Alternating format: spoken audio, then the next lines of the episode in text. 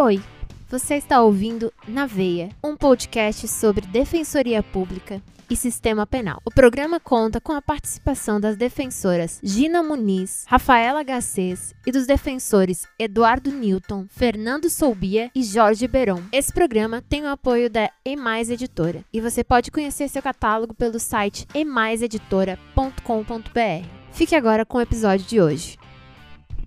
Na veia! Defensoria e Na Sistema veia, Penal. defensoria. Na e veia. Defensoria e Sistema Penal. Na veia! Defensoria Na e veia. Sistema Penal.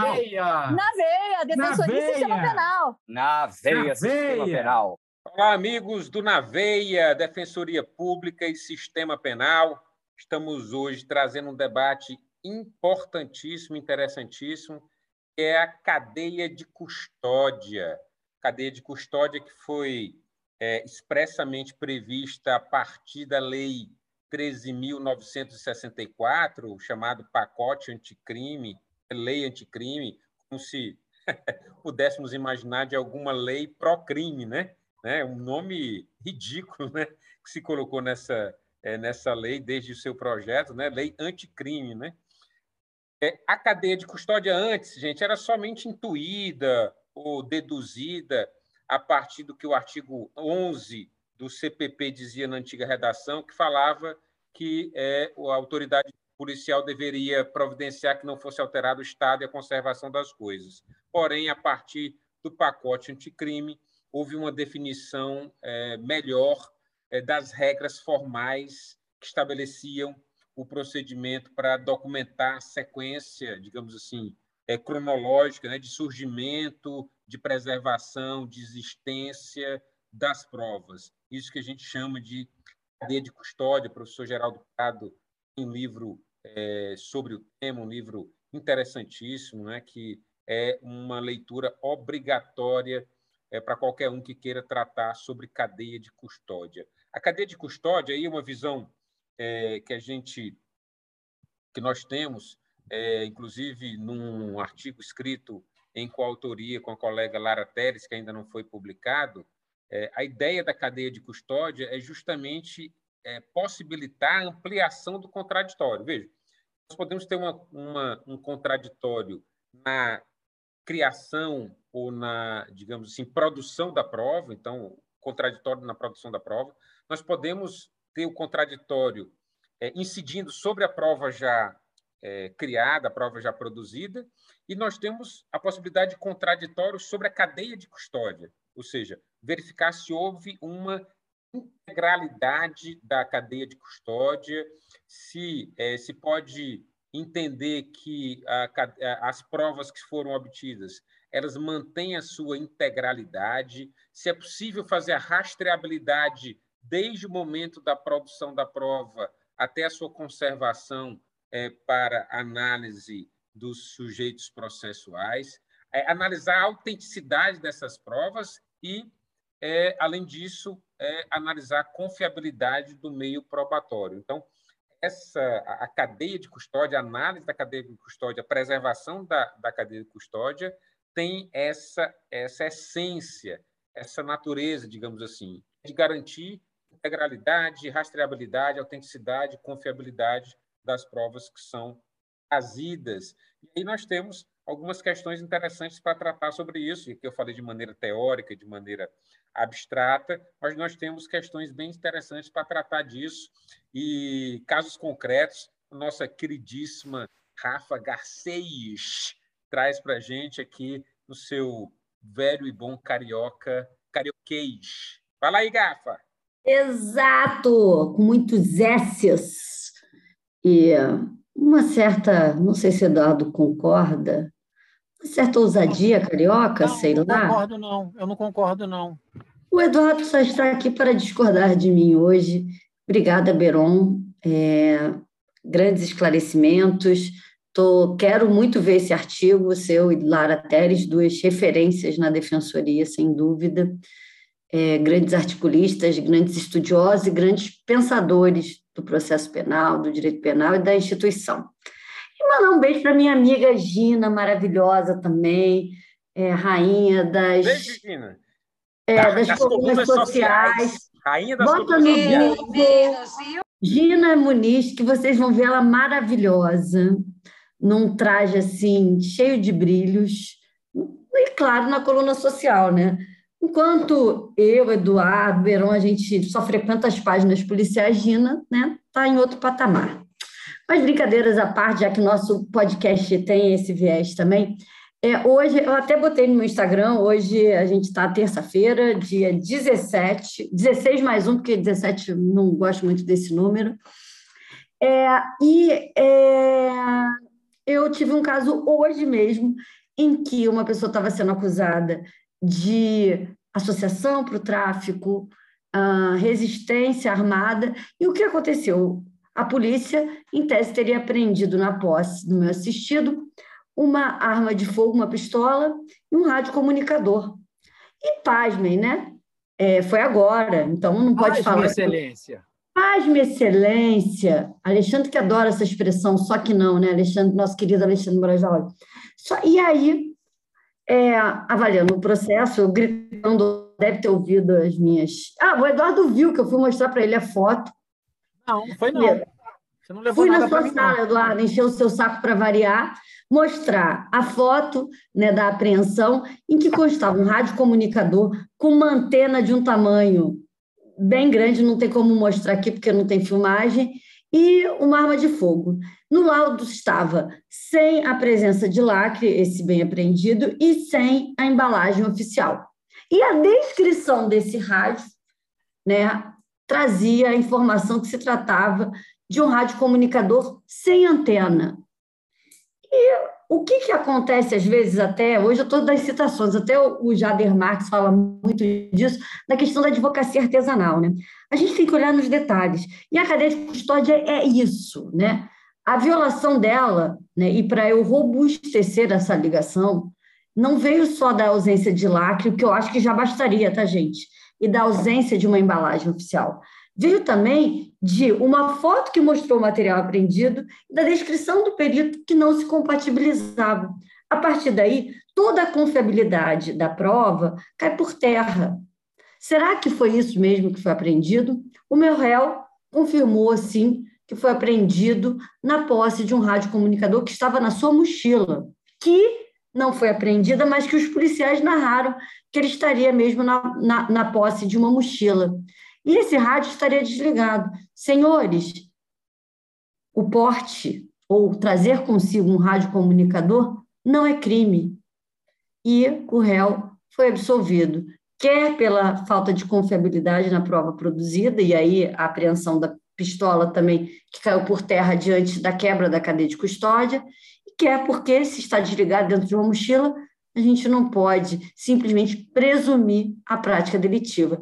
Então, foi esse caso. É um caso interessante, com certeza se repetirá. Não deixem de olhar nos laudos a existência né, de lacre, de embalagem oficial, do rastreio, porque a cada é, local que vai tem que estar rastreado. Nós temos sim que impor uma cultura de respeito às normas não é mera formalidade, a quebra de cadeia de custódia, ela tem que tornar essa prova inválida diante do descumprimento de uma norma processual.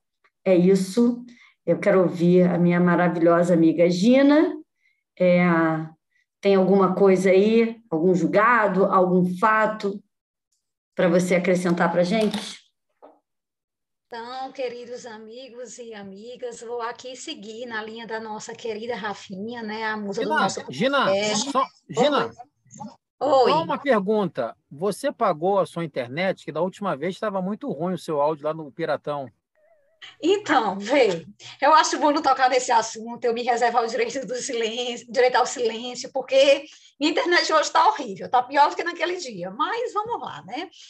Eu queria aqui só chamar a atenção, e Eduardo, inclusive, já brigou comigo né, nos bastidores, a respeito de um precedente do STJ, né, nos autos do HC 653-515, é um HC da sexta turma de relatoria do ministro Rogério Schietti, em que houve é, uma absolvição justamente pelo reconhecimento da ausência de materialidade do crime de tráfico de drogas, houve o reconhecimento da quebra da cadeia de custódia da prova porque a substância foi acondicionada em uma sacola sem lacre. Então, vai ao, aí ao encontro desse outro exemplo que Rafa também estava falando.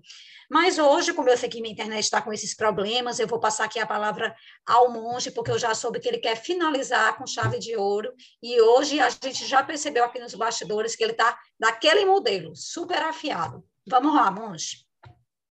Antes de mais nada, tá? Ô, Rafaela, eu sei que você não gosta do 17, mas 17 de maio é importantíssimo, porque 17 de maio é aniversário do meu Talibã mais velho. Então, um beijo enorme para Guilherme Newton, né? Meu filho mais velho. Além de tudo, também é o dia de combate. Um beijo para esse aprendiz do mundo. Beijo, Guigui! Hoje é o Dia Internacional, exatamente aí.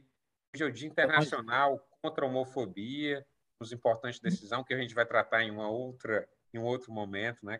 Para na na data de hoje. Um abração para o seu é, filho, que está aniversariando na data, natalício na data de hoje, né? Então tá, mas vamos lá. Eu queria só trazer algumas questões aqui, né? Eu que estive no meu retiro espiritual e ausente nos últimos episódios, é, falar de cadeia de custódia, acho que antes de mais nada é envolve a gente enfrentar um problema sério que é a falta de uma cultura de investigação. Se a gente, por exemplo, pega um seriado, um filme norte-americano, a primeira coisa que a gente vê é o seguinte: é o isolamento da área, uma preocupação para que não seja contaminada aquela área. A gente não vê isso. Por quê? Porque o nosso processo penal é basicamente um processo penal de flagrante. A gente não tem um processo penal de investigação. Tá? Então, assim, acho que esse é o primeiro ponto que a gente tem que é, tratar, que é assim, a nossa fragilidade nessa cultura de investigação. Além disso, Beron, eu vou só discordar de você que eu me baseio no seguinte, o artigo 6 lá nos incisos 2 e 3, ele já traz o embrião da cadeia de custódia, quando ele fala que a autoridade policial tem que arrecadar todos os produtos. E daí por quê, Rafa? Isso era uma questão que obrigava já muito na custódia. Nesse teu exemplo da mochila desaparecer, veja, não pode o policial descartar qualquer bem ao seu bel prazer. Ele tem que apresentar literalmente tudo para o delegado de polícia. É, Outro ponto que eu chamo interessante é o seguinte, que essa, essa temática da audiência de custódia, ela vai até ser repetitiva aqui, é o, o jogo de palavras que eu vou fazer. É um tema muito importante na audiência de custódia. Vejam, é, e aí eu trago um pouco da minha experiência flagrante é, de tráfico. Experiência do rei das custódias, a fama é nacional. Escutem, tomem nota. Nada disso. É de hipótese de relaxamento em razão da ausência de lacre do material apreendido. Então, assim, é, foi ali apontada para aquela questão da superação do artigo 158D, que foi ali visto, o parágrafo primeiro, como insuperável ali pela magistrada. E, assim, o último, o último dado que eu queria trazer é o seguinte, para a gente tentar entender a audiência, de, a, é a cadeia de custódia, já falei de audiência de custódia, é o hábito aqui, é a lógica do laboratório, que, assim, é, é o que eu consigo, talvez, explicar para o meu filho de 13 anos. Que é o Posso seguinte, explicar? Por favor, então vai lá, Rafa. Você aqui. Vamos ver se você Não, estou zoando. Fala aí. É perfeita essa sua comparação. Fale, Eduardo. Genial. Ô, ô, Gina, se nós dois, e aqui é essa até é a versão melhorada, a versão melhorada, aprimorada pelo meu amigo Hugo Novaes, que anda meio chateado comigo, mas eu vou dar o crédito para ele. Gina, se nós dois formos a um laboratório fazer um, um teste sanguíneo qualquer, a pessoa vai lá perguntar qual que é o seu nome, vai falar para mim, ah, o seu nome é Eduardo, idade, nome da mãe, RG, vai botar lá na plaquetinha lá, colar o adesivo no tubo de ensaio, a mesma coisa com você. E tudo isso para quê?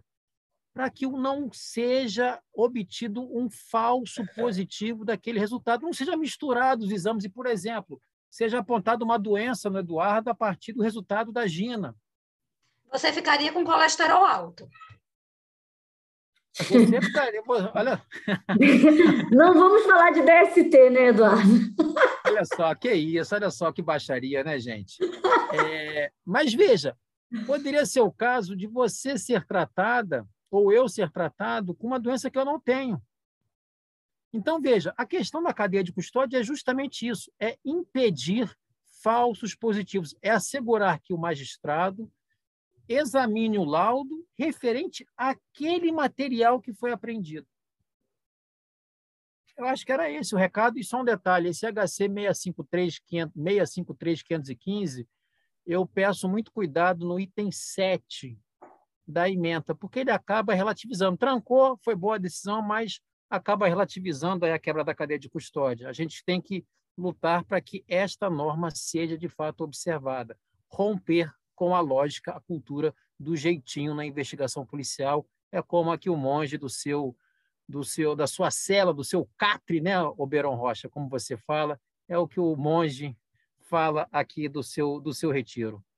E só para é, só robustecer aí, é um precedente da Defensoria Pública do Estado do Rio de Janeiro, né? Veio da custódia, não é isso, Eduardo? Do Blenner. Veio, é, veio da custódia com o Blenner, é, teve até sentença condenatória, mas é, a partir da, da, da, denegação da ordem é, no tribunal foi levada a questão para o STJ e no STJ é, foi superada essa questão que tinha já sentença condenatória e ocorreu o trancamento da ação penal. Exatamente. Só para a gente dar o serviço completo aí, também sempre elogiando a atuação dos colegas combativos. Eduardo também já obteve né, relaxamento de prisão, e é isso. É uma luta constante, né? É, o Beron tá que fala, gente, só que ele esqueceu que está mutado o seu, a tela dele.